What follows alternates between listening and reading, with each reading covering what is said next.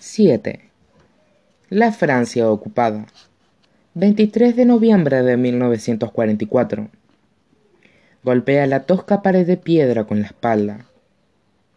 La puerta de la celda se cierra y los soldados alemanes profieren una carcajada al otro lado de los barrotes al tiempo que Adi se desploma en el suelo tosiendo sangre. Hay un puñado de hombres apiñados en un rincón de la celda. Tienen la espalda encorvada y hablan entre susurros. Al menos, no parece importarles que sea mujer. Los alemanes se han dado cuenta.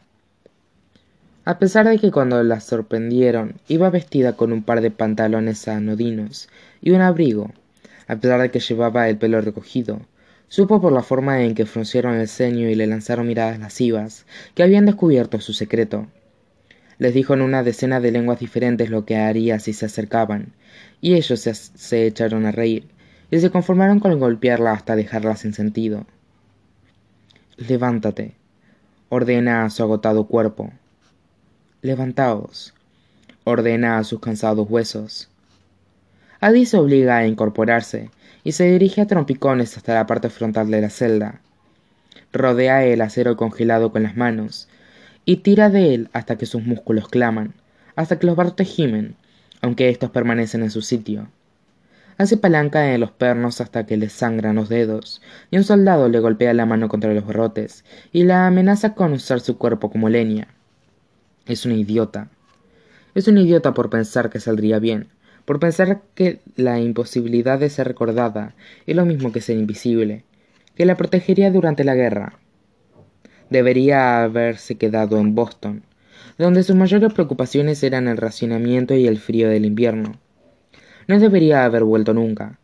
La había embargado un absurdo sentido del honor, y un orgullo obstinado debido a que en la última guerra había huido. Había cruzado el Atlántico en vez de enfrentarse al peligro en casa, porque de alguna manera, a pesar de todo, eso es lo que Francia siempre sería para ella, su casa. Y en algún momento decidió que podía ayudar. No de manera oficial, por supuesto, pero los secretos no tienen dueño. Cualquiera es capaz de apoderarse de ellos e intercambiarlos, incluso un fantasma. Lo único que debía hacer era asegurarse de que no la atraparan. Ha pasado tres años llevando y trayendo secretos por toda la Francia ocupada. Tres años solo para acabar aquí, en una prisión a las afueras de Orleans. Y da igual que olviden su cara, da igual porque estos soldados no tienen ningún interés en recordar. Aquí los rostros son extraños y desconocidos, todos carecen de nombre, y si ella no consigue escapar, terminará desapareciendo. Allí se apoya en la gélida pared y se cierra la andrajosa chaqueta que lleva puesta. No reza, no exactamente, pero sí piensa en él. Quizá incluso desea que sea verano, cierta noche de julio en la que de vez en cuando Luke aparece frente a ella. Los soldados la han registrado bruscamente y le han arrebatado cualquier objeto que pudiera emplear para herirlos o huir. También se han quedado con el anillo. Le arrancaron el cordón del cuero del que colgaba y se deshicieron de la alhaja de madera. Y aún así, cuando Adi hurga entre sus harapientas ropas, el anillo sigue en el pliegue de su bolsillo, como si fuera una moneda, Agradece, entonces, el hecho de que no parece poder perderlo. Lo agradece mientras se lo lleva al dedo. Vacila durante un instante.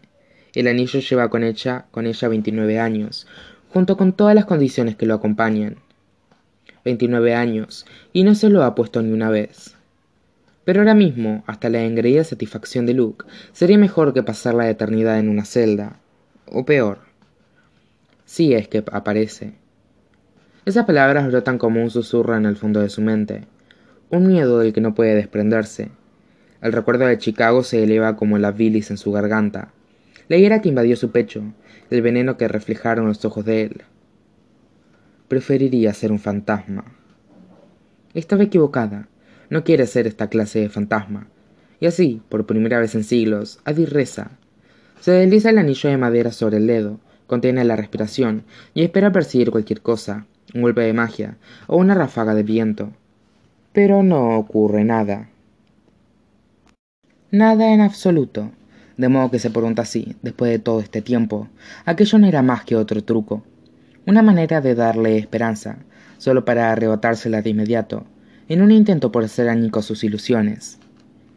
Tiene un insulto ya preparado en los labios, cuando nota la brisa, no helada, sino cálida, que atraviesa la celda y transporta el lejano aroma del verano.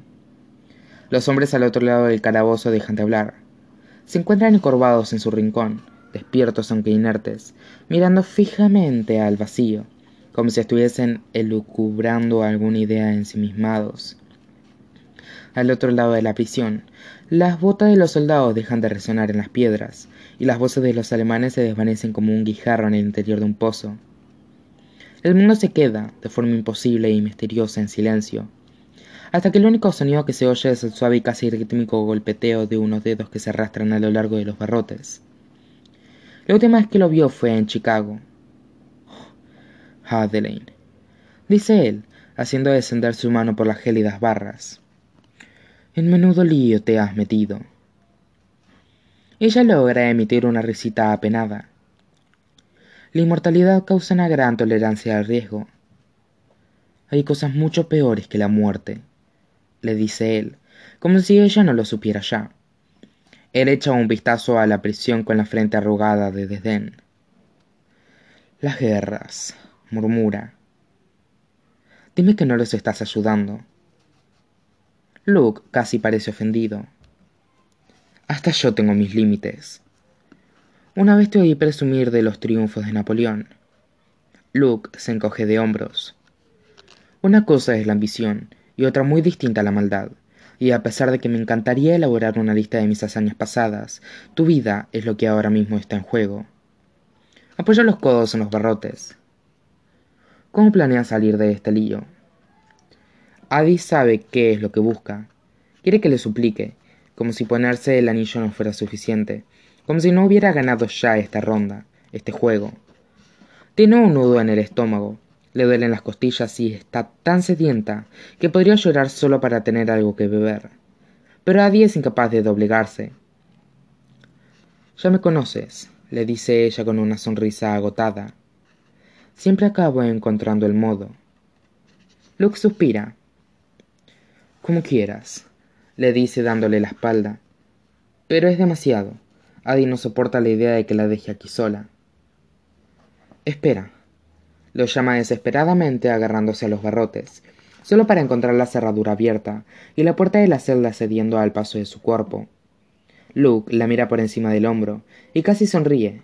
Se vuelve hacia ella lo solo lo necesario para ofrecerle la mano.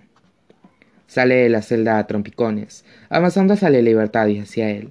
Y por un momento, su abrazo no es más que eso, y el cuerpo de Luke es sólido y cálido, y la envuelve en la oscuridad. En ese instante, no resultaría difícil creer que él es real y humano, que él es su hogar. Pero entonces el mundo se divide y las sombras los devoran. La celda deja paso al vacío, a las tinieblas, a la salvaje oscuridad. Y cuando ésta se repliega, Adi vuelve a encontrarse en Boston, donde el sol apenas ha comenzado a ponerse, y ella podría besar el suelo de alivio. Se cierra la chaqueta y se desploma, en el bordillo de la calle con las piernas temblorosas y el anillo de madera todavía en el dedo. Lo ha llamado y él ha acudido. Ha rezado y él ha respondido a sus plegarias. Y Eddie sabe que se lo echará en cara, pero ahora mismo le da igual. No quiere estar sola, pero para cuando Adi levanta la vista para agradecérselo, Luke ya se ha ido.